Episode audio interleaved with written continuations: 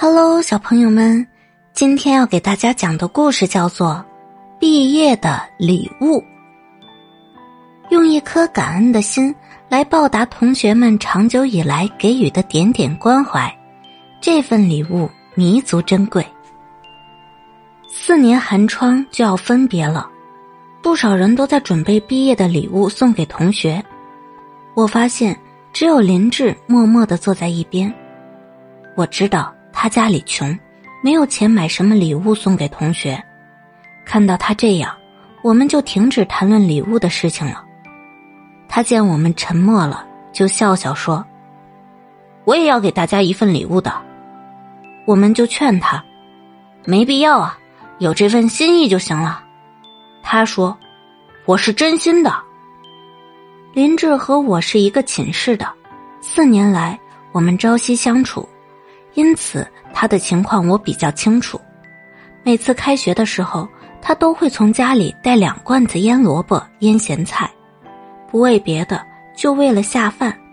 每天吃饭的时候，他只打白饭，然后就回寝室吃他的腌咸菜。尽管如此，他还是尽量节省着吃，尽量让咸菜吃的久一点。可再怎么节省，也吃不了一学期呀。看到他吃白饭的时候，同学们都会自觉的资助他一点饭菜票给他。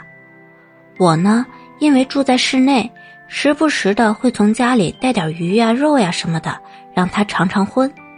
星期天，我们住在室内的同学也会轮流邀请他到家里玩儿，其实也有让他改善伙食的意思。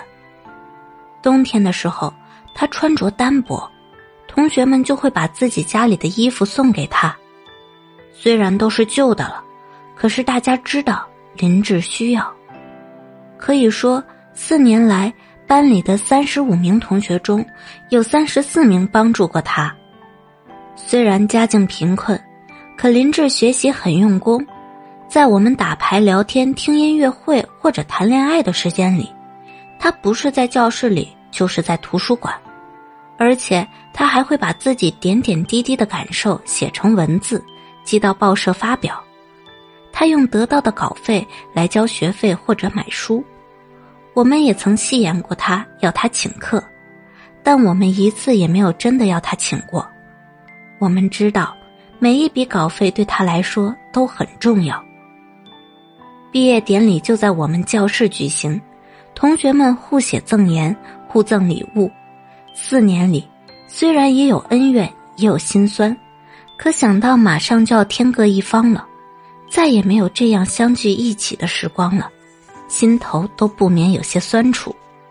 这时候，我发现林志不见了。林志呢？正当我们要寻找他的时候，他抱着一摞笔记本进来了。他往每个人手里塞了一本，然后他走上讲台。打开笔记本，并举着说：“这是我四年来发表的作品，我精选了三十五篇出来。我发现每个同学都给过我帮助，每个同学的关怀我都用笔记录下来了。我把它们复印并贴成了三十五本笔记本。大家给我的帮助，我无以为报，但是这些真挚的情感会一辈子留在我的心里。”他深深的鞠躬。久久没有抬起头来，等他抬起头时，我发现他已经热泪盈眶了。我们都被感动了。我们当初的付出真的是微不足道，但我知道，因为有了这个特殊的礼物，我们之间的友情变得更加珍贵了。小朋友们，三十五本笔记本，记载的是爱与回馈的故事。年轻的心因为这份情而联系在一起。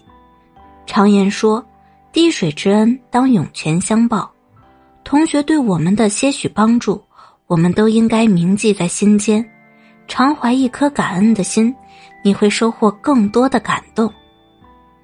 好啦，小朋友们，今天的故事就讲完了，我们早点睡吧，晚安，小宝贝。